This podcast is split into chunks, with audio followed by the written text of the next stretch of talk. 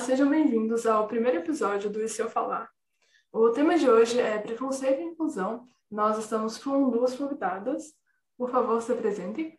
Oi, gente, tudo bem? Meu nome é Marina. Eu gosto sempre de começar fazendo uma audiodescrição, que eu tô acostumada a fazer. Então, eu sou uma mulher branca, magra, de cabelo castanho claro, que hoje tá num coque.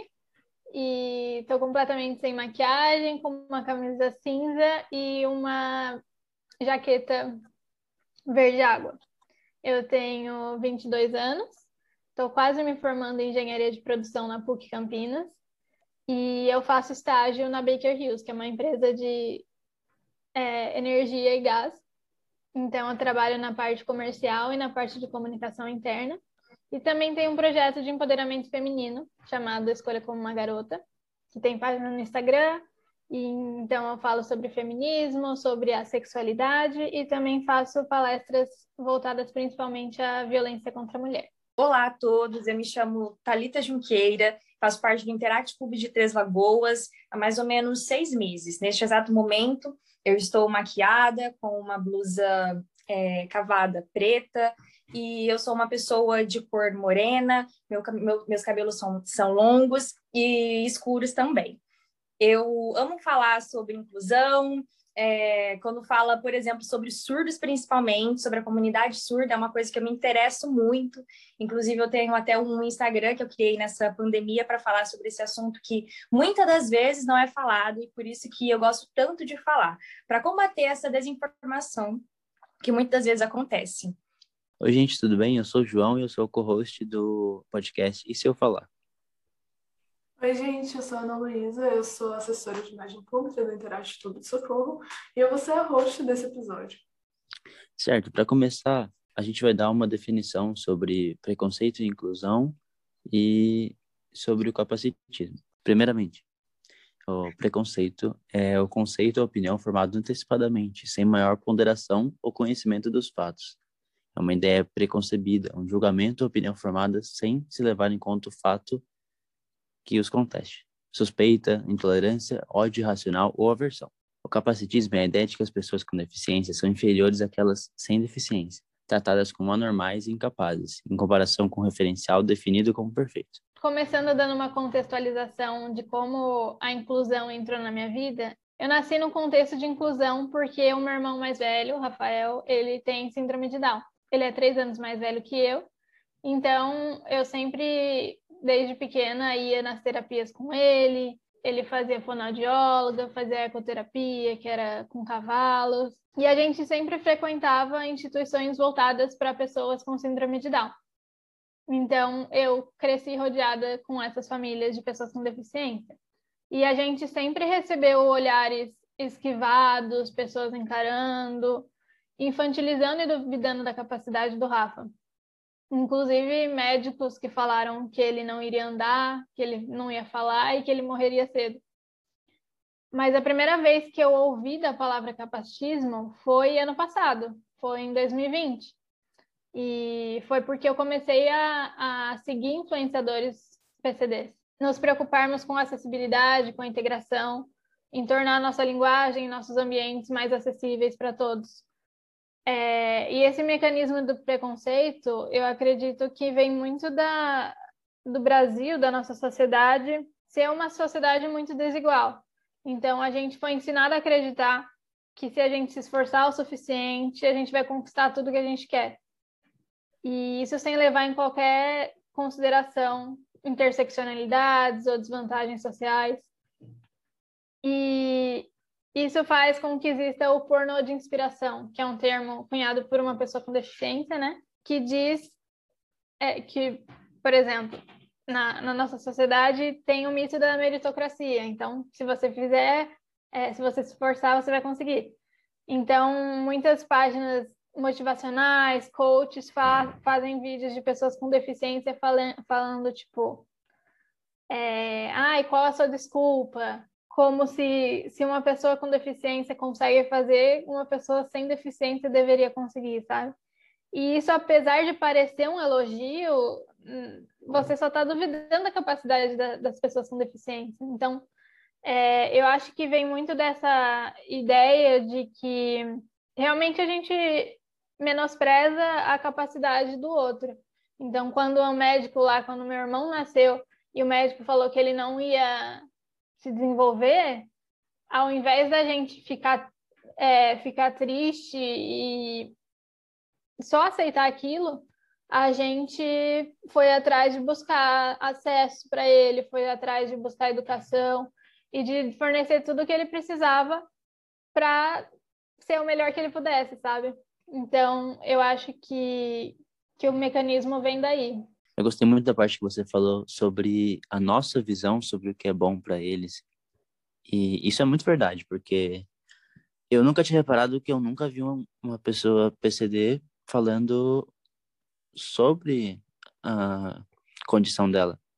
Sim, sobre pessoas que sabem sobre o assunto. É uma coisa interessante de se falar. Exatamente o que a Marina disse é o que a gente vê bastante, algo que eu vejo também, que as pessoas não sabem nem o que, que é essa palavra capacitismo. Eu também, não, não foi diferente comigo, é uma palavra recente para mim. E quando eu vi é, algumas pessoas falando, é, as próprias pessoas que possuem algum tipo de deficiência falando, eu falei, mas tá, mas o que, que é isso? Né? E foi onde eu, que eu fui percebendo, que na verdade, por exemplo, uma sociedade capacitista é aquela que, que é, rotula uma pessoa que não possui deficiência como uma pessoa normal. Eu comecei a perceber que na verdade era isso. E o que eu vejo é que o preconceito ele se manifesta muitas das vezes ele surge muitas das vezes a partir das próprias crenças.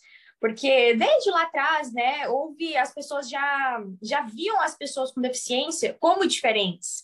Eles é, abandonavam eles, viam eles diferentes, tratavam eles diferente. E às vezes dentro da própria família, é, a visão deles vai passando de geração em geração e muitas vezes nós também é, obtemos crenças que nos limitam muitas das vezes também. E também é onde, é onde entra também a desinformação, porque nós vemos pessoas falando sobre, mas e a pessoa que possui deficiência? Ela também tem voz. Nós precisamos também é, ouvir essas pessoas e que muitas vezes não são ouvidas e aí é, acontece delas se isolarem muitas das vezes, porque a gente não está ali dando aquela atenção, aquele apoio, não, estão, não estamos ouvindo, ouvindo elas, vendo o que está sendo preciso qual que de fato é a necessidade delas, o que, que elas é, querem, qual que é o tratamento que elas querem. E é onde entra, por exemplo, depressão, se isolam, sendo que nós estamos aqui, né? E aí é onde, onde vem o, o, o setembro amarelo, né? Que fala bastante sobre depressão, suicídio, sendo que, na verdade, é, essas pessoas também, elas pensam em, suicídio, elas pensam em depressão, e que isso não, também não é falado vários, vários surdos, né? Eu falo muito de surdo porque eu tenho muitos amigos surdos, pais que chegam para mim falando me ajuda porque ela tá depressiva, vai porque aqui na nossa cidade é uma cidade muito pequena e falta pessoas para interpretar para minha filha, para interpretar para o meu filho. E eu, a gente percebe é que muitas vezes a falta, né, de, de pessoas para colocar, por exemplo, dentro das suas empresas, pessoas, é, intérpretes, por exemplo, e também não somente empresas, mas cada um pensar, nossa, o que, que eu posso fazer hoje? Será que o que eu estou precisando fazer hoje é começar a aprender a Libras, é, começar a, por exemplo, colocar uma rampa na minha empresa, ao invés de, de deixar uma escada ali, colocar uma rampa ali do lado também. Então, são coisas que, que precisam ser faladas também. Sim, acho que um ponto muito importante dos comentários de vocês três é sobre a nossa dedução do que as pessoas precisam, do que essas pessoas querem. Isso cai muito na diferença entre empatia e alteridade. Empatia, por mais que seja um termo muito usado e importante, é, se trata apenas de emoções básicas. Então, eu olho para uma pessoa triste, eu sei como é estar triste, eu olho para uma pessoa com raiva, eu sei como é sentir raiva. Mas quando se trata de sentimentos mais complexos, como, por exemplo, de ser uma pessoa com deficiência, é, uma pessoa sem deficiência não vai saber como é esse sentimento só de olhar. Então, é necessário ter alteridade para perceber essa, essa falta de conhecimento, parar e perguntar, de fato, como, perguntar para a pessoa como é, como é isso, como ela se sente, do que ela precisa.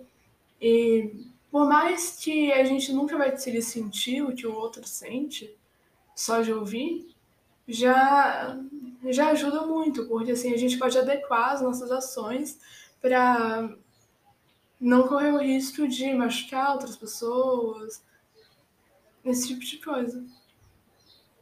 Perfeito. Enquanto vocês foram falando, eu também fui pensando de onde vem, de onde nasce esse preconceito da nossa cabeça, né? E uma das coisas que eu lembrei foi que muito, muito da religião também. Eu sou católica e eu cresci ouvindo várias passagens, por exemplo, da cura de um cego, do tem uma outra que ele ele não conseguia andar e aí Jesus tocou ele e aí ele voltou a andar da paralítico, isso, perfeito. Então, eu acho que vem até desse das religiões mesmo, não que a religião em si seja o problema, mas dessa visão de que para que a pessoa seja completa, ela não pode ter uma deficiência, entendeu? Ela só a vida dela só começou depois que ela foi curada.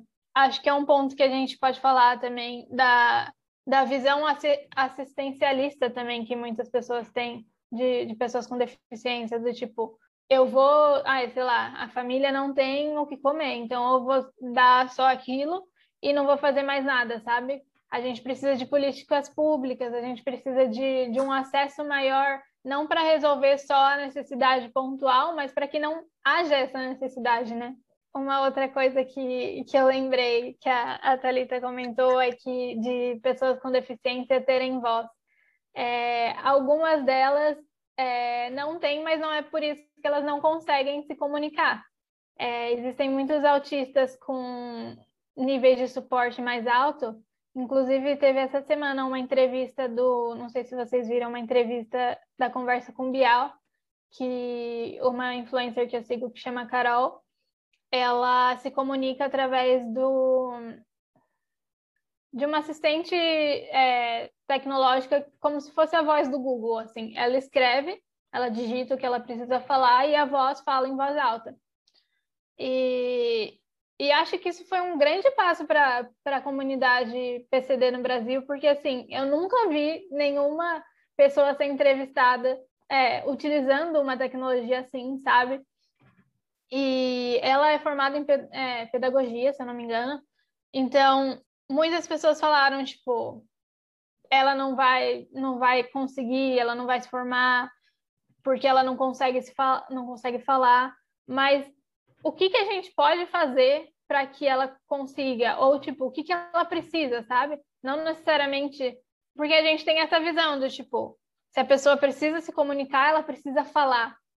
Mas existem outras formas, existe a Libras, existe diversas outras alternativas, né? E a gente fica com esse olhar de precisa ser assim, porque é assim que pessoas têm deficiência fazem. Com certeza, tanto é que quando, quando eu usei esse termo de voz, né, eu, estava querendo dizer de mais de representatividade até, porque que nem, por exemplo, eu gosto muito de usar um termo assim, a Libras é uma língua silenciosa, mas que ela possui voz. E de fato, né, uh, muitos também, muitos surdos são, por exemplo, surdos oralizados, né, é, o que muitos falam surdo mudo, sendo que é o termo errôneo, porque os surdos eles podem sim desenvolver a fala normalmente, mas eu gosto bastante de usar essa, essa frase porque eu acho que ela faz muito sentido. E quanto ao, ao que a Marina tinha dito, né, da cura, que muitos ainda falam, né, que as pessoas com deficiência precisam ser curadas, eu percebo que essa é uma visão de que como se que as pessoas têm como se algo faltasse nessas pessoas com deficiência, como se algo precisasse ser mudado. Tanto é que muitos usam o termo deficiente. E eu fico, uhum. eu fico assim, abismada quando falam deficiente, porque se a gente vai olhar no, no dicionário, o termo deficiente, ele significa algo falho, incompleto, que falta algo, sendo que, na verdade, as pessoas com deficiência, elas não são deficientes, elas não são isso. Elas não uhum. são pessoas que, que, que faltam algo nelas, que, que, que, elas são falhas. Elas são suficientes e não deficientes, eu costumo dizer, né? Suficiente, segundo o dicionário, é aquilo que basta, sabe? E eles são isso. Não é porque uma pessoa ela não, não ouve, ou porque uma nasceu sem a perna, não, sabe, que, impossibilitada que ela não pode ter a vida dela normalmente. E ainda tem aquelas pessoas que falam: nossa, mas olha, consegue fazer e eu não consigo fazer aqui com minhas duas pernas, meus dois braços. E ainda tem pessoas que usa isso achando que está falando como se fosse algo bom, como se fosse um elogio, sendo que eles são pessoas normais como nós, né? Sim, essa questão do, de elogios, na verdade, não são elogios, né? É, acho que a gente pode descrever como preconceito velado é uma coisa que a gente vê muito, pres muito presente ultimamente e que tem sido corrigido há pouco tempo. Né? Eu lembro que a primeira vez que eu ouvi coisas assim, eu notei que tinha alguma coisa de estranho, mas não conseguia dizer o que ali. E foi graças justamente a, um, a vídeos e entrevistas da Mariana Torquato, que é uma influencer PCD que ganhou muita visibilidade, deu entrevista para a BBC, que eu comecei, comecei a entender melhor a razão desse desconforto e além de poder é, aprofundar na ideia por trás de tudo isso, né? A, justamente essa ideia de que essas pessoas não, não seriam suficientes, seriam falhas, isso parece que move tudo. É bem complicado a gente conseguir, né, né, no ano de 2021, a gente conseguir fazer tanta coisa, ter tanta tecnologia e andar pela cidade e ver que quase não tem rampa. Uhum. Que a própria arquitetura está sendo excludente, sendo que era uma coisa tão simples de se resolver. Não precisa aparecer, gente, meu Deus. Eu fico assim. Tem gente que fala assim para mim. A gente fala assim para mim: "Nossa, mas eu, mas nunca que eu ia imaginar que essa pessoa é surda". Ou tem gente que chega em mim e fala: "Eu pensei que você era surda, sabia? Se você não estivesse falando comigo agora, eu achava que você era surda só de olhar você lá no Instagram". Falei: "Ah, eu sempre falo assim: "Ah, e Ai, cada que, coisa. Que nesse mesmo tópico a gente pode falar de do medo das pessoas serem chamadas de preconceituosas e não do medo em si de, de serem preconceituosas. Porque quando você fala, você aponta uma frase racista, a pessoa fala: Não, eu não sou racista. Eu tenho até amigos negros. Sim, mas, a... primeiro que essa frase já me irrita pra caramba. Mas é, a, o fato de realmente tentar entender por que, que aquela frase foi racista, entender o, o, o porquê daquilo e, e não repetir, sabe? É, uma coisa que eu estava comentando com a minha amiga ontem, que tem aquele meme do baseado em vozes da minha cabeça, mas eu descobri que é, que isso é um termo capacitista, porque existem pessoas com transtorno de personalidade que, que isso é ofensivo para elas, entendeu? Então, eu, eu falei, eu tava gravando um áudio, e aí eu falei isso, e aí eu falei, nossa, amiga, eu acabei de lembrar que isso é um termo capacitista, e eu expliquei por que era um termo capacitista, e eu falei, é, não vou mais usar. E aí eu pensei já em outra situação para substituir. Então, quando você assume os próprios erros e explica a motivação daquilo, as pessoas também aprendem com os nossos erros. Sim, é muito importante estar sempre fazendo uma autocrítica. Uhum. Justamente para não cair, não cair em autofagia. É, todo mundo erra, ainda mais sendo um, uma luta que ganhou força hegemônica até pouco tempo atrás, como muita gente não conhecia nem sequer o termo, é, é comum é, a gente perceber vários erros e é importante apenas corrigir isso, pensar sobre isso, entender o, os motivos, sem levar isso como ofensa ou sem levar para o lado pessoal. Total. Exatamente, que nem hoje, dentro das, das próprias redes sociais, é, as pessoas usam termos é, para ganhar, por exemplo, likes, para ganhar seguidores. Tem pessoas hoje, que nem eu entro no TikTok, tem pessoas que estão lá fingindo que não tem um braço, fingindo que elas são mudas, elas dizem, né? Nem, e sendo que nem, por exemplo, tem, tem uma situação que ocorreu, acho que foi mês, no final do mês passado, de uma amiga minha, que inclusive ela chama Talita também, ela é surda, e ela trabalhando, um rapaz chamou ela de mudinha. Nossa, mas ela ficou assim, ela me mandou mensagem falando que ela tinha ficado muito magoada com aquilo, que ela tinha ficado brava, sabe? E ela mostrou assim, o quanto que ela tinha ficado irritado com a, irritada com aquilo e o quanto que aquilo também é, deixou ela para baixo, sabe?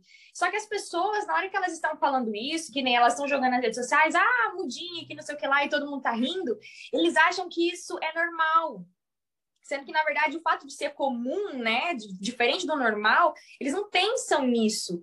Eles acabam normalizando algo que, sem pensar no que pode afetar na vida da, da, pessoa que, por exemplo, é surda, né? Porque eles usam esse termo de mudo, querendo se referir aos surdos, que, como eu já disse, não são mudos.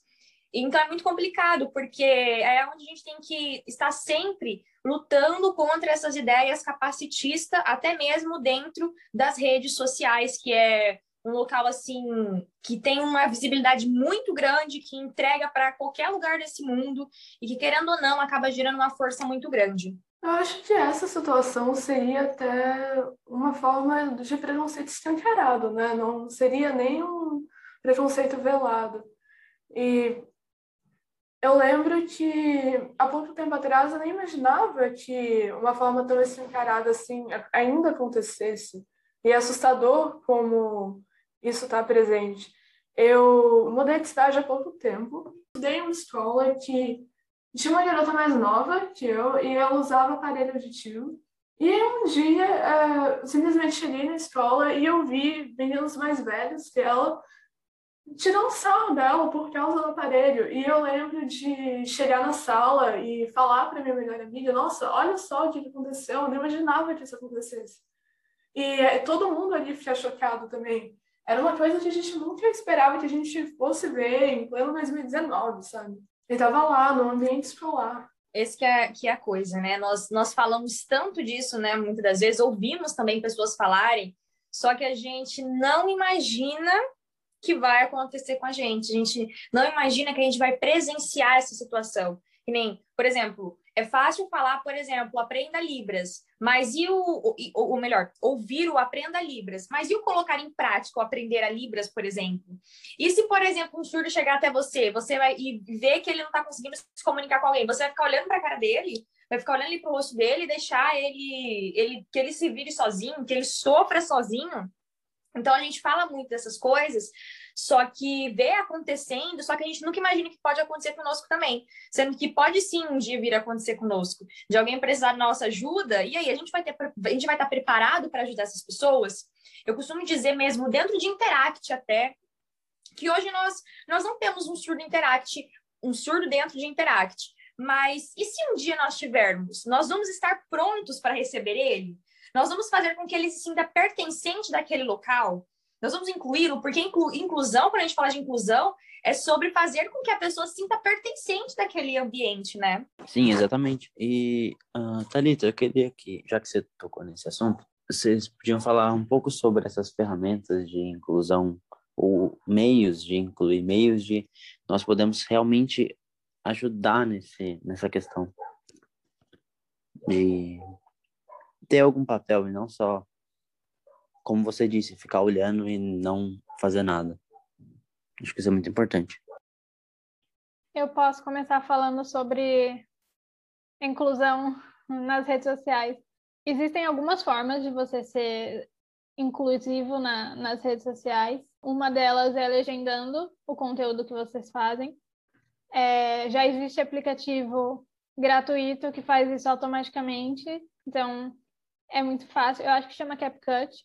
Você pode também fazer audiodescrição em vídeos, em stories, é, para as pessoas com deficiência visual saberem como você é. E descrição de imagem e vídeo também. É, existem, nas próprias redes existem ferramentas. Eu sei que tem no LinkedIn, eu sei que tem no Instagram, eu sei que tem no Twitter, no Facebook também. No Instagram é só você ir nas configurações avançadas, que lá vai ter um campo para você descrever cada imagem. É, todas as imagens da, da minha página são, têm descrição. Essas são algumas formas básicas é, para as pessoas entenderem o conteúdo, mas, por exemplo, sei lá, numa trend do TikTok que você está usando a, a música para colocar alguma, algum texto. a pessoa que tem deficiência visual, ela não vai saber que o texto está diferente, ela só vai estar tá prestando atenção na música. E se você não escreveu o que está no texto, tipo na legenda, na descrição, ela não vai saber, não vai, não vai ter acesso ao seu conteúdo, né?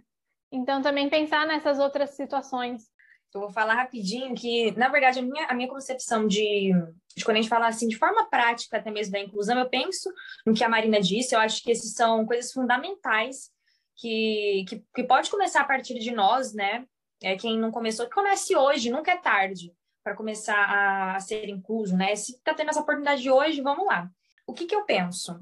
Eu acho que quando a gente fala, por exemplo, de inclusão, a gente precisa começar pelos de perto, uhum. pelas aquelas pessoas que estão próximas a nós. Eu, mais uma vez, é, aproveitando que nós estamos aqui nesse meio de família rotária e tudo mais, eu gosto de dar um exemplo dentro do Interact, assim é, quando nós trazemos uma pessoa para dentro do nosso clube, quando a gente fala sobre inclusão, a gente tem que pensar também na diversidade. Quando nós pensamos, por exemplo, em trazer uma pessoa para dentro do nosso clube, nós trazemos essa pessoa independentemente de cor, de raça, de religião, independentemente de tudo. Nós chamamos essa pessoa para dentro do nosso clube, mas a gente de fato está fazendo essa pessoa se sentir pertencente daquele ambiente, a gente de fato está incluindo elas ali, então, eu gosto de citar esse exemplo do clube, que é uma coisa ali que nós estamos, estamos ali toda semana, pelo menos a maioria da semana, nós estamos ali tendo reunião com o nosso clube, para falar, por exemplo, de inclusão. Porque às vezes nós falamos queremos mudar o mundo, mas e os que estão do nosso lado? Às vezes tem gente dentro do nosso clube que não está nem sendo incluso, que está ali só por estar, tá, e, e aí?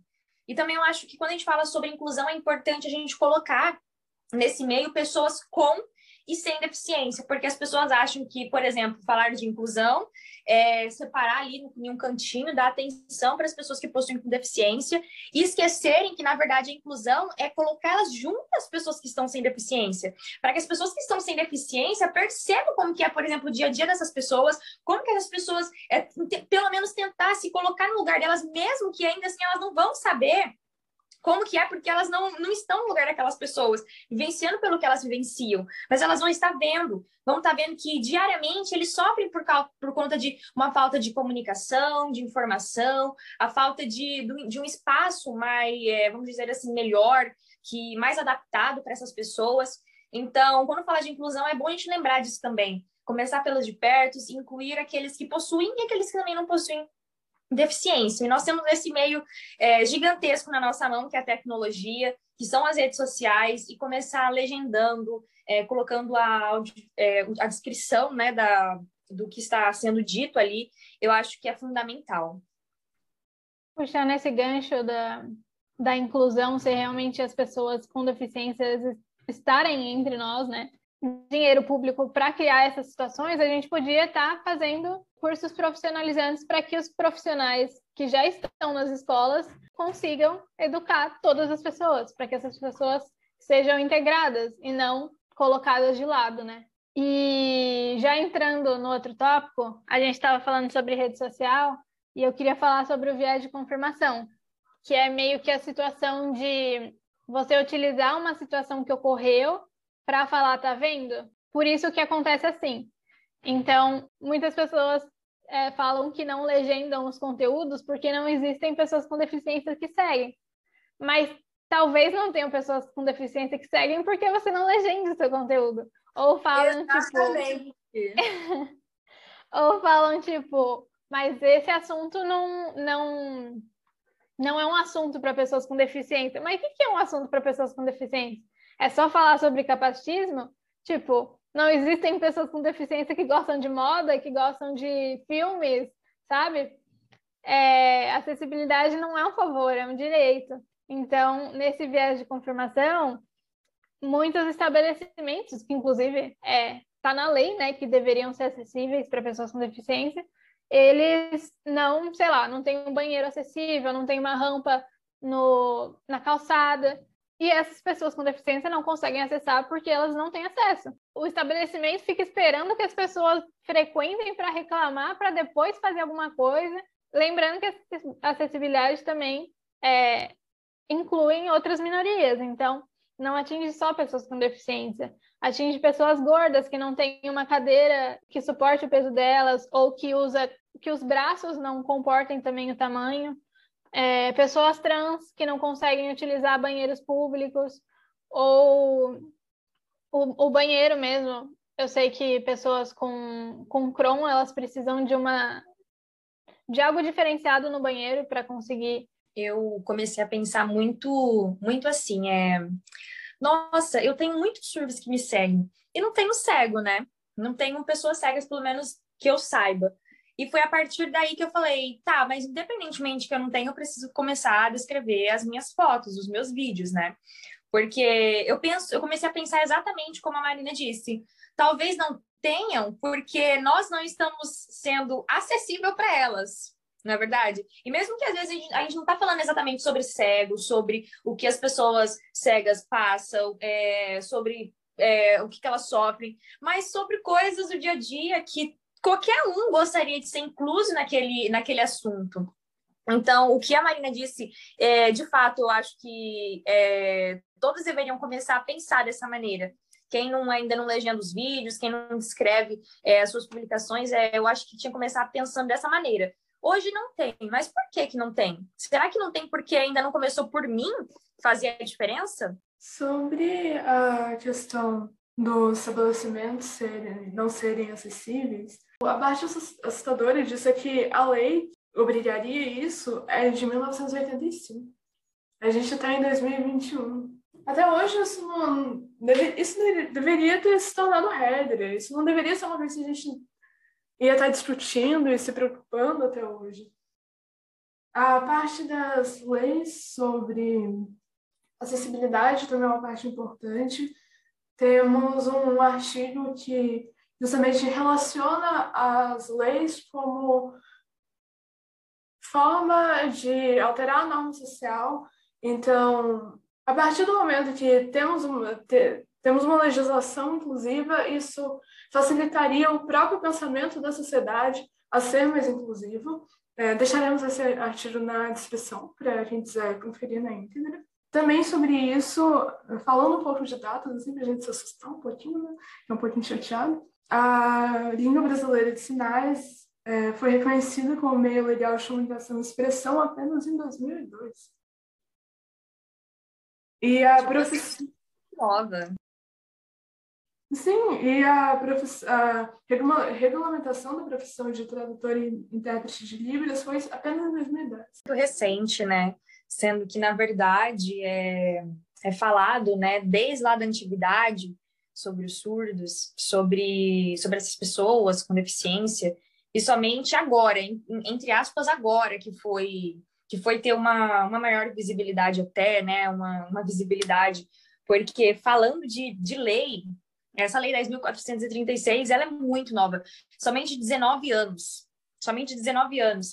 Então, o que, que eles passaram antes disso? Porque a gente ainda vê o quanto as pessoas sofrem, né, é, possuindo uma deficiência. E falando dos surdos, assim, é, em específico, por conta dessa lei. Hoje, eles ainda assim sofrem por conta de, de barreiras na comunicação e tudo mais, mas e antes dessa língua ser reconhecida?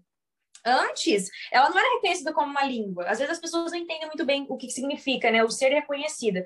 Mas antes ela era vista como gestos soltos, mímicas, é, uma maneira de, de linguagem, sendo que, na verdade, depois ela passou a ser, ser, ser reconhecida como uma língua, né? E antes dela ser reconhecida como uma língua, houve um passado de muita luta. Eu digo muito assim, é, você quer uma dica? Se você quiser uma dica, eu vou te dar lute como um surdo, porque eu percebo que os surdos eles lutaram muito e eles ainda lutam para ter essa visibilidade, para ter esse reconhecimento e principalmente também na sua língua, né? Porque é, existe existe a lei dessa que foi reconhecida como uma língua, mas ainda assim muitas pessoas não, não se interessam muito, falam que não, que não tem coordenação motora, usam, cada um usa a sua desculpa, né? eu rio, mas é de chorar de nervoso. A luta é uma palavra muito importante, eu acho que para a comunidade PCD, porque eles não conseguem descansar. Não sei se vocês viram, mas a lei de acessibilidade que amparava que todos os estabelecimentos deveriam ter as coisas arquitetônicas para acesso para pessoas com deficiência estava sendo revogada esses dias. Então, mesmo as leis que a gente já tem direito, a gente tem que tomar cuidado para não perder, porque os, o, o, governo está sempre é, regredindo em alguns pontos, algumas pautas, principalmente minoritárias atualmente. É, então, além de estar tá tendo que é, tentar viver no dia a dia, a gente tem que sempre lutar pelas coisas que a gente achava que já tinha conquistado, mas que tem que continuar batalhando para se manterem, né? Sobre a questão da luta, vocês acham que as redes sociais foi um elemento muito importante para a causa anticapacitista? Porque eu imagino como devia ser lutar antes de ter uma rede social, meio de comunicação em massa, assim. Sim, eu acho que tem grande impacto. É, as Paralimpíadas desse, desse ano foram bem é, propagadas, mas ainda assim, tipo, não, não aparecia na TV aberta as Paralimpíadas. A gente acompanhou um pouco pela internet, alguns canais fechados é, passavam, mas muitas pessoas com deficiência ainda são é, escondidas pelas famílias, ainda são colocadas meio que de lado, sabe? Então, acho que a, as redes sociais tiveram um grande papel para para que essas vozes fossem ouvidas, sabe? Exatamente. Uma coisa que eu percebo muito é que as famílias, muitas famílias não aceitam, né? E esse meio, né, a internet, acabou sendo algo é, fundamental para disseminar melhor essas ideias, que nem eu falo por mim mesma. É, se fosse, por exemplo, se não fosse meu Instagram, eu acho que as pessoas nem saberiam que eu, que eu sei bastante sobre é, a comunidade surda, que eu gosto bastante de falar sobre isso. Então, e sem contar também que as pessoas acabam vendo e falam, nossa, vou chamar para fazer tal coisa, como por exemplo aqui hoje, né? O que é muito bom porque a gente leva essa informação que muitas das vezes não é dita, que muitas vezes é escondida, como a Marina falou. Muitos não querem ficar falando, é, às vezes, até mesmo quando se fala de TV, não querem mostrar muito essa, essas situações. Essa parte da acessibilidade, ela também passaria por uma questão de elitismo, né? Porque justamente quando você coloca as Paralimpíadas apenas em canais fechados, quem é que vai poder assistir isso? Quando você, você cria uma tecnologia que deveria ajudar em alguma coisa, você coloca isso com um preço alto, você não tem isso, no, é, você não tem isso disponível para compra em cidades pequenas. Isso também limita o acesso das pessoas, como é a vida de uma pessoa PCD que ainda não tem, não dispõe de vários recursos econômicos. Sim, exato. A, o privilégio de classe também é um fator de grande importância porque, é, querendo ou não, muitas deficiências precisam de muito amparo médico, de muita questão de valor de transporte, de, de terapia, medicamentos, que muitas pessoas não têm, principalmente pessoas de baixa renda, pessoas com deficiência acabam parando em instituições porque a família não tem acesso para cuidar. Então, além de ter essa questão da representatividade, de não se verem por exemplo, nas Paralimpíadas, você falou, tem o lance de, do cuidado também de não ter acesso a direitos básicos que a gente deveria, né? Além dos direitos básicos, a parte do lazer também, que justamente deveria ser uma necessidade pensada, né? Quando estava ocorrendo as Paralimpíadas, eu lembro que eu vi um conteúdo, agora não me lembro onde, de alguém justamente apontando algumas imagens, algumas campanhas publicitárias, falando isso claramente, essa pessoa não joga basquete com essa cadeira de roda, não tem como essa cadeira dessa forma suportar um jogo de basquete. Uhum. Quantas pessoas perceber, vão conseguir chegar a praticar um esporte dessa forma? Né? E, e aí... mesmo nas Paralimpíadas, okay. uh, eu lembro que eu vi reclamações sobre a audiodescrição, sobre a qualidade de que foi entregado isso, é, a acessibilidade de que, que foi dada, mesmo sendo as Paralimpíadas. Esse lance do, do lazer que você falou, eu lembrei de eu algum influencer que eu falei, é, que eu sigo, é, falou sobre não ir no cinema, porque no cinema não tem audiodescrição. E, cara, eu nunca tinha parado para pensar nisso, sabe? Não, não pensar na, na acessibilidade além da, da rampa, né? lugares tipo balada, pessoas autistas têm, têm algumas têm sensibilidade auditiva, eu acho que esse é o termo. E aí quando, sei lá, aparece aquele, aquelas fotos de pessoas embaladas, todas com fone, cada uma ouvindo a música, todo mundo zoa, fala que aquilo é esquisito. Mas, cara, se essa é a forma com que essas pessoas conseguem e querem participar, por que que seria um problema, sabe? Então, ah, uma coisa que eu lembrei agora. Muitos memes é, de, de utensílios de cozinha, principalmente, ou sei lá, de legumes cortados no, no supermercado e falarem de, de quanto aquilo é um desperdício para a sustentabilidade e tal. Mas e pessoas com mobilidade reduzida? E pessoas que não têm algum membro, que não conseguem cortar? Às vezes, é, essa é a única forma deles terem acesso, sabe? Então, de pensar também do, do porquê as coisas são assim e só porque não é útil para mim, não ser útil para outras pessoas. Sim, recentemente teve. Aconteceu um caso desses com um sapato, não foi? Uhum, foi. E, e além disso, o sapato, como sempre, era extremamente caro. Uhum. É. Infelizmente, muitas das vezes essas pessoas elas são excluídas, que nem eu tenho um, um, um fato que veio ocorrer. Na verdade, quem estava interpretando não era eu, era minha mãe, em um, em um local para um surdo. E era um, um, local que tinha muitas pessoas, e a pessoa que está interpretando, ela tem que ficar ali em evidência, né? A pessoa tem, a pessoa surda tem que ficar ali na frente. E se eu disser para vocês, talvez vocês nem acreditem, ou até acreditem, né? Porque o mundo que está hoje, né? A pessoa que estava palestrando, ela pediu para que a minha mãe se retirasse daquele local, e isso ela falou publicamente, publicamente, eu não sei se vocês é, percebem, talvez até vocês mesmo, quando vê, sei lá, alguém falando em Libras, usando a língua de sinais, ou todo mundo que vê alguma coisa que é diferente do, do que a gente, por exemplo, está acostumado, fica olhando, né? E as pessoas estavam muito focadas nela, fazendo ali, transmitindo a informação em Libras para aquele surdo. E aí a pessoa que estava palestrando ali, ela falou publicamente no microfone para todo mundo ouvir, é, pediu para que minha mãe se retirasse ali da frente e fosse para trás do estabelecimento, né? Para que ela fosse lá para trás, porque estava tomando a atenção das pessoas. E aí eu, eu à conclusão que, tipo assim, o que, que essa pessoa estava pensando? Ela estava querendo, então, que a atenção fosse somente para ela. Tá certo que as pessoas estavam ali, elas poderiam não estar ali prestando atenção, né? Na minha mãe interpretando mais, prestando atenção nele, né, que estava falando, mas então, significa que ele esqueceu da acessibilidade, ele esqueceu que ali tinha uma pessoa que tinha que receber o que ele estava falando. E às vezes podia ter mil pessoas no ambiente, mas se uma não fosse entender o que ele estava falando, o que adianta o que, ele estava falando?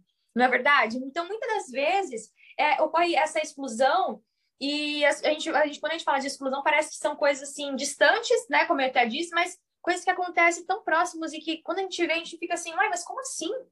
E aí o surdo, né, essa, esse, ele é um amigo meu, aqui da minha cidade, ele ficou assim, super constrangido, nunca mais voltou naquele ambiente, porque ele achou uma falta de respeito. E de fato foi uma falta de respeito, de não pensar que ali ela não estava fazendo aquilo para querer subir o ego dela ou para ela ficar em destaque. Óbvio que não, ela estava ali querendo transmitir uma informação para uma pessoa.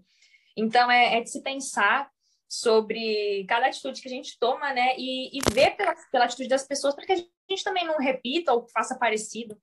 É muito complicado hoje. Isso tudo impacta na saúde mental dessas pessoas, né? E eu, eu anotei alguns tópicos para falar sobre, é, sobre isso. É, uma delas que a gente já falou sobre a exclusão no lazer, na educação.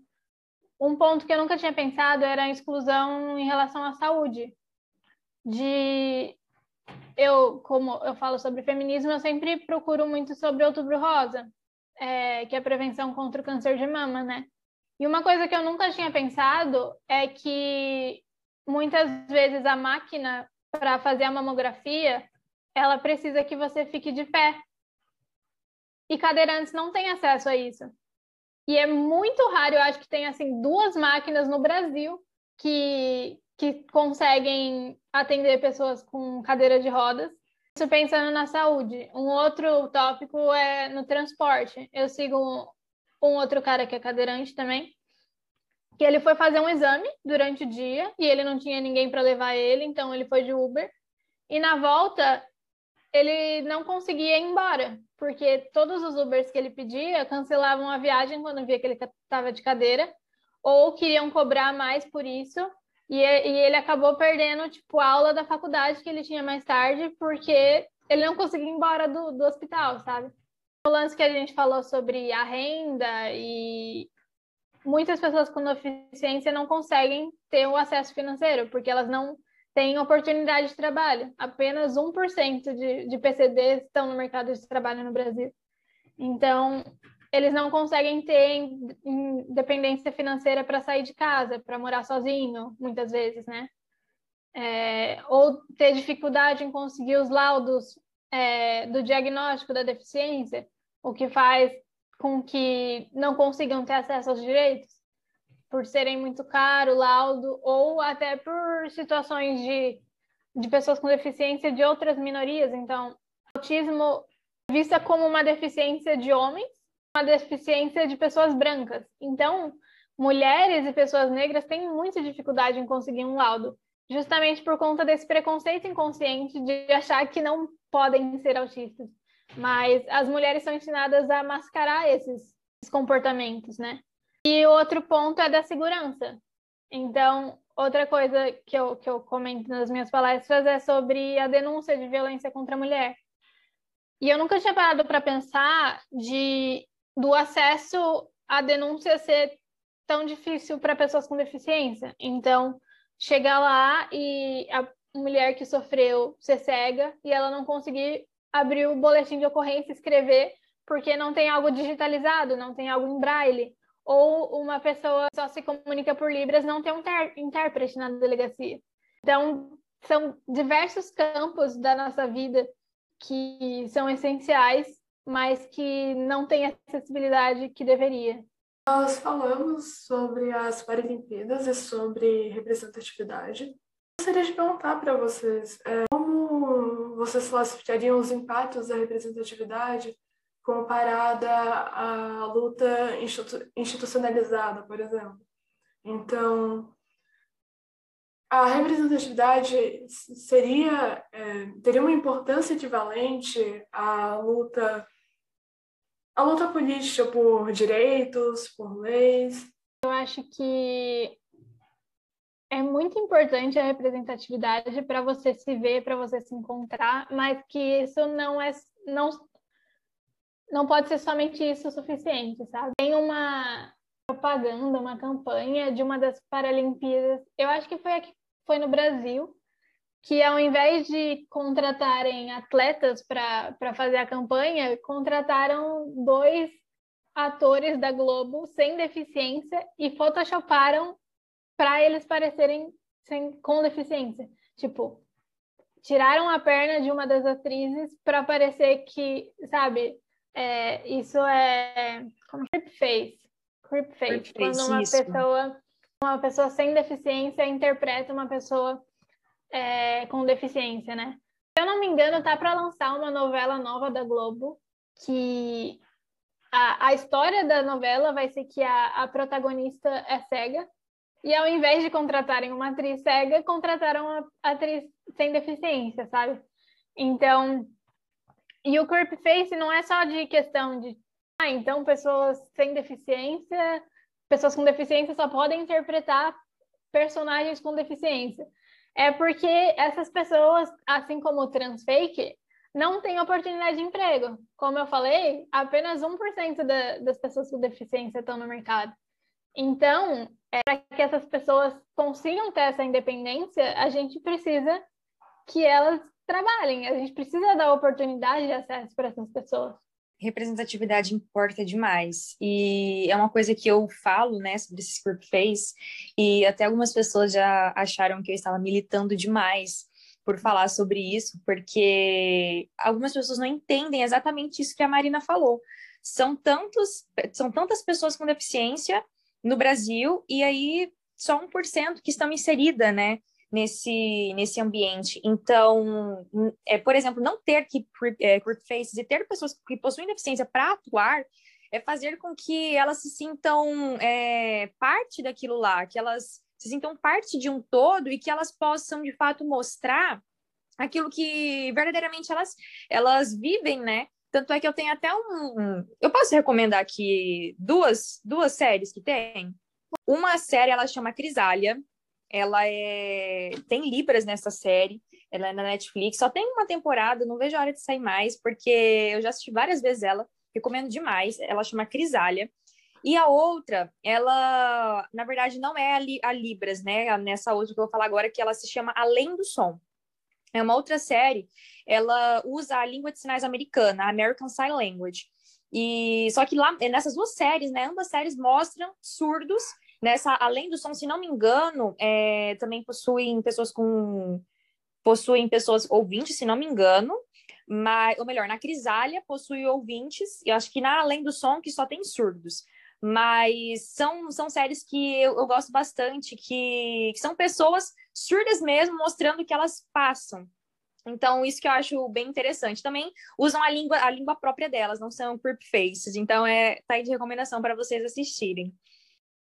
Perfeito. Enquanto você estava falando a primeira, eu, eu, fui procurar o nome da segunda, mas aí você falou já, era exatamente a que eu ia indicar. É muito bom esse, esse programa. Eu amo demais. E lembrando que deixaremos o nome das duas séries na descrição. Certo, então agora a gente vai partir para as perguntas dos ouvintes. E a primeira pergunta é: o que significa a sigla PCD? E quais doenças e deficiências se enquadram na sigla? Bom, PCD significa pessoa com deficiência, que é a nomenclatura é, atualmente utilizada não é pessoa com necessidades especiais, não é. é Portadora de deficiência, não é também. Isso. Não é deficiência, não é portadores. É pessoa com deficiência. O contrário de pessoa com deficiência é pessoa sem deficiência, não é pessoa normal. E sobre a segunda parte, quais doenças e deficiências? Assim, existem muitas, a gente não vai conseguir nomear todas nem todas as doenças são deficiências e nem todas as deficiências são doenças. Eu acho que esse é um ponto bom de se falar. Sim, sim.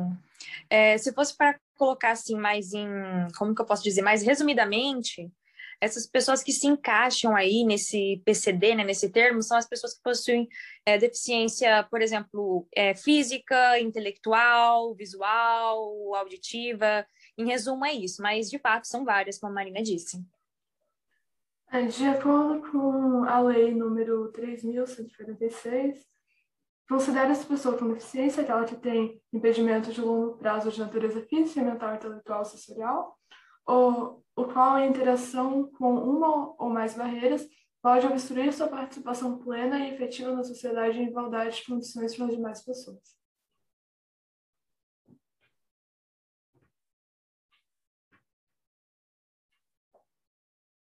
Acho que a gente pode para a próxima. Certo.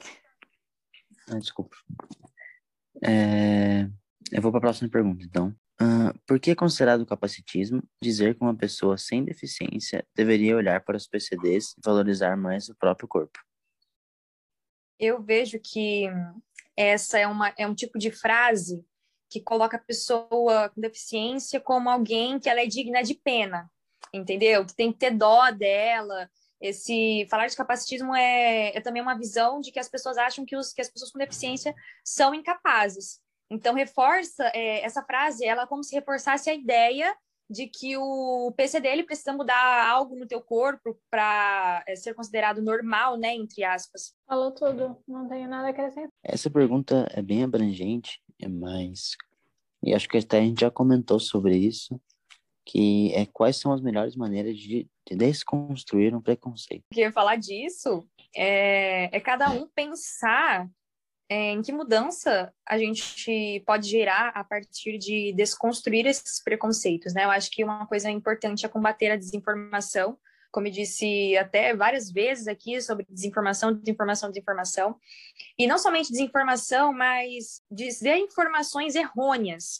Ou, por exemplo, se colocar como voz, é, se colocar no lugar de pessoas, usando, por exemplo, a voz delas, né? No sentido de sendo que elas que poderiam ser representadas, sendo que elas, elas que deveriam falar sobre, e muitas vezes as pessoas, algumas pessoas tentam se colocar no lugar falando e às vezes não, não sai exatamente o que ocorre, né? Porque a gente tenta entender o que, o que se passa, mas verdadeiramente o que se passa é, é complicado, né, de, de se falar. E também está aberto para não somente aprender, mas também colocar em prática todo aprendizado. Hoje vocês estão vendo a gente falar várias coisas e sair daqui, acabar agora esse, esse podcast, vocês continuarem com o mesmo pensamento que vocês entraram aqui, alguma coisa tem de errado, porque nós falamos sobre vários assuntos que se deve ter uma, uma atenção, pensar melhor. Será que eu estou usando algum termo que talvez pode gerar alguma coisa na vida de uma outra pessoa? Ela pode se sentir mal por isso? Ou será que eu estou precisando começar a fazer alguma coisa? É, então é importante ver, é, olhar para esse ponto, né? E também apoiar medidas de inclusão. Eu costumo dizer, por exemplo, eu, eu gosto muito de falar dos surdos, né? Que, é uma coisa, que é uma coisa que eu tô faz muito tempo, né? Desde mais ou menos os meus seis anos, a minha mãe ela já me ensinava a Libras, ela já me inseria ali na comunidade surda, então eu, eu amo falar disso. Então, eu vou falar mais uma vez para aprender Libras. e não somente aprender Libras, mas, por exemplo, levar Libras para dentro da sua empresa. Se você, é, por exemplo, ainda não sabe Libras, mas que contrate o intérprete. Talvez hoje você não tenha essa visão assim, ah, eu, eu não quero, Thalita, ser um, um intérprete, não. Eu quero, por exemplo, ser médico. Mas pensa só se você fosse um médico que soubesse Libras. Não é verdade? Olha a diferença as pessoas elas iriam recorrer a quem? A você, por exemplo, o surdo iria recorrer a, aquele, aquele médico que, que, que, ele sabe Libras. E, e não somente ele, mas a família dele, porque ele com certeza iria recomendar, os amigos deles, mesmo que ouvinte, iria recomendar também. Então, por isso que é muito importante quando a gente fala, por exemplo, de, de Libras, né, de aprender a Libras, porque as pessoas acham que ah, aprender Libras é porque é para ser um intérprete. Não necessariamente, mas ser uma pessoa que, que mas para que a Libras seja um complemento da sua profissão, independentemente de qual for a sua, a sua profissão. Ah, ser um balconista ali, por exemplo. Imagina só um atendente a fazendo um atendimento em Libras. De todos os, os, os atendentes, quem que o surdo vai querer escolher? Ele não vai querer ir com o que não sabe Libras. Porque como que ele vai se comunicar? Como que ele vai falar o que, que ele está desejando comprar? Sem contar que ele vai sair feliz e recomendando para várias outras pessoas também. Arrasou. Eu tenho alguns pontos também para acrescentar. O primeiro deles é conviver com pessoas com deficiência. Porque a, a, só você convivendo realmente, tendo experiência perto dessas pessoas, você vai realmente ser alguém inclusivo, né? O segundo é a autocrítica, que a gente comentou, de reconhecer que às vezes você vai errar e que tá tudo bem, mas você entender por que você errou e, e ensinar talvez para as pessoas à sua volta. E a terceira é não tratar a deficiência como um tabu. É, uma coisa que muitas pessoas fazem é quando uma criança vê uma pessoa com deficiência, ela aponta e fala: o que, que ele tem? E, e, normalmente os pais falam, tipo, abaixa a mão da criança e fala, tipo, não fala assim, ou muda de assunto. E a gente tem que parar de ensinar as crianças que as pessoas são todas iguais e ensinar que a gente é toda diferente. É, e que a diversidade é uma coisa maravilhosa. Quando a criança perguntar o que, que, que, que a pessoa tem, é, não tenta amenizar, tipo, falando, ah, ela tem uma necessidade especial, ela tem um probleminha, uma dificuldade. Explique só que ela é uma pessoa com deficiência e que talvez ela precise de algumas adaptações em certas situações, mas convide a pensar ela, com ela é, como você podia convidar a, a outra criança, por exemplo, para ir brincar com ela no parquinho, sabe? Pensar nos pontos em comum é, também é, é, algo positivo. Exatamente, esse, esse estar é, incluso junto com essas pessoas que possuem algum tipo de deficiência faz uma diferença muito grande. Eu falo isso porque eu cresci assim, é, próxima à comunidade surda. E eu tinha, eu, mesmo que eu cresci, eu ainda tinha uma visão deles. E depois que, por exemplo, eu criei meu Instagram, TikTok, essas coisas, porque foi aparecendo muito mais surdos mesmo na minha vida. E aí foi onde eu falei, nossa, eu tinha essa visão deles, mas na verdade é porque eles sempre estiveram aqui pertinho de mim, então às vezes eu te sentia dó por causa de alguma coisa. Eu tinha aquela, algumas ideias capacitistas ainda assim, mesmo que eu cresci junto com eles, entendeu?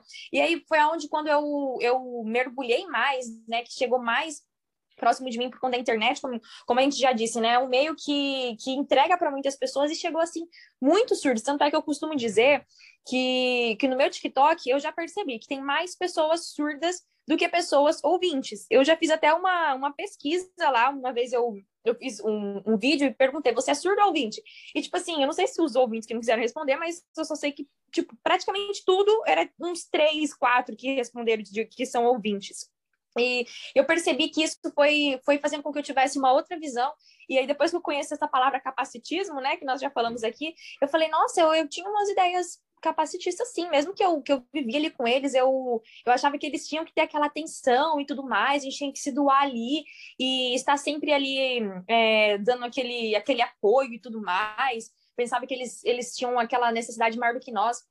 E sendo que, na verdade, são normais como nós, muitos acham que essas pessoas, elas, por exemplo, têm que sair junto com a mãe, sair junto com o pai, é, sendo que muitos também conseguem se virar sozinhos, surdos, por exemplo, as pessoas falam, ah, mas tem que sair junto com a família, tem que sair junto com alguém, sendo que eles conseguem sim se virar. O que acontece é que muitas vezes falta essa acessibilidade, essa, essa comunicação para com eles.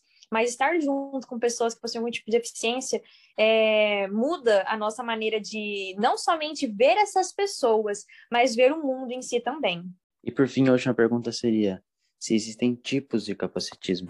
O capa capacitismo arquitetônico, que é o mais comum, né, acessibilidade física, mas tem também o capacitismo comunicacional, por exemplo, em relação a pessoas surdas, tem capacitismo arquitetônico, financeiro, comunicacional, a exclusão social, é...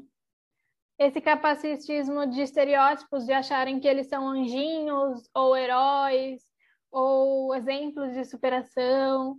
Acho que esses são alguns tipos.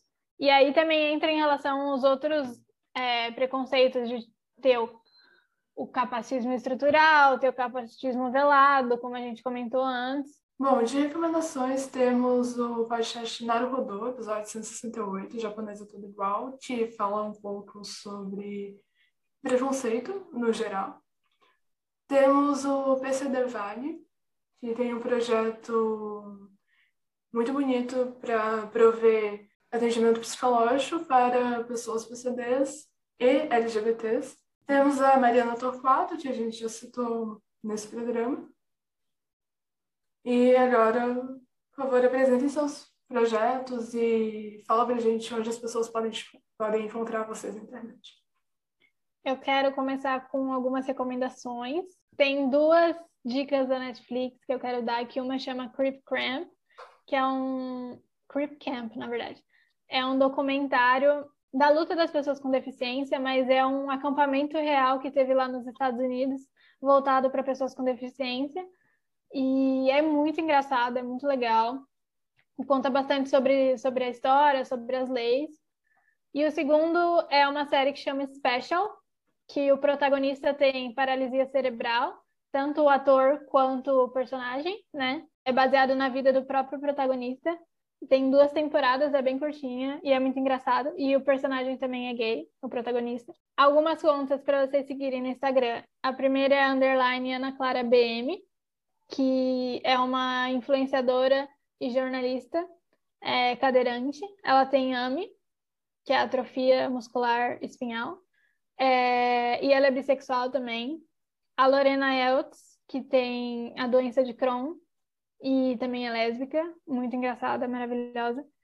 É, tem a Uma Mãe Preta Autista Falando, que é uma mulher negra autista que tem um filho com autismo também. E então ela fala dessa interseccionalidade. Se eu não me engano, ela também é bissexual. A Mix Simões, ela é cadeirante, ela fala sobre moda e acessibilidade, é muito legal. E a Lê Underline Guilherme, ela anda com um andador, eu não sei qual é a deficiência dela, acho que é osteogênese perfeita, se eu não me engano. E ela também é lésbica e ela adora falar sobre reality show, sobre feminismo, então é muito legal. E sobre a minha página, é, é eu escolho como uma garota. No Instagram, eu falo sobre feminismo, sobre violência contra a mulher e sobre a sexualidade, porque eu também sou parte da comunidade LGBT do azinho de assexual. Então, eu conto sobre a minha experiência e falo sobre inclusive inclusão e capacitismo lá na página. Bom, eu gostaria de, de recomendar aqui mais um, um filme, na verdade os outros eram séries, lembrando Crisália e Além do Som. E o, o filme que eu gostaria de recomendar, ele se chama Seu Nome é Jonas. É um filme bem legal, é legal que eu digo para que hum, as pessoas percebam como que era e ainda assim é em algumas famílias a luta da pessoa surda, sabe? De da aceitação da família, mostra bastante esse contexto aí de aceitar, é, deles não aceitarem, né, no caso, e até achar que nem era surdez e tudo mais. Então eu recomendo esse, esse filme para vocês assistirem. Ele se chama Seu Nome é Jonas. Meu Instagram é, é Talita underline Libras. Eu, eu comecei ele com o propósito de ensinar Libras para as pessoas muitas pessoas me é, viram um vídeo meu um, um, dia e todo mundo, ah, eu quero aprender, eu quero aprender tudo mais. E aí foi onde eu comecei ensinando Libras, fiz é, um curso básico é, grátis para as pessoas. E aí o tempo foi passando, foi passando, e o tempo foi diminuindo também, né? E é, é muita correria assim no dia a dia, mas eu sempre procuro estar tá lá é, ensinando alguma coisinha, posto bastante vídeos em Libras. E eu acho isso muito, muito legal de eu ter criado esse Instagram que a princípio eu tinha medo, né? Que alcançou muitas pessoas, é não somente surdo, mas pessoas ouvintes também, para que eles vissem como que é a luta dessas pessoas, porque eu costumo mostrar, por exemplo, amigos meus, é, seja é, nos stories principalmente, né? Mostrar para as pessoas ouvintes como que é, por exemplo, a vida dessas pessoas. Então, o que eu acho é muito bom, né, é alcançar principalmente essas pessoas que muitas vezes não sabem exatamente o que que é. Muitas pessoas olham a Libras e acham bonito e falam, ah, eu quero aprender porque eu acho bonito, mas a gente também tem que pensar no impacto que a Libras pode gerar na vida de, dessa comunidade, né, da comunidade surda. Bom, todas as recomendações estarão na descrição. Também queria dizer para seguirem o Interage Socorro no Instagram. Lá nós avisaremos quando tiver episódio novo. A gente também vai pedir perguntas para os próximos episódios por lá também. A gente chega no fim desse, desse programa. Queria agradecer muito às nossas duas convidadas pelo tempo, pela dedicação, pela paciência. Muito obrigada mesmo. Muito obrigada, João, pela parceria de ser host desse programa junto comigo. E muito obrigada, ouvinte, por ter chegado até aqui. E fique agora com o nosso quadro Notícias do Bem.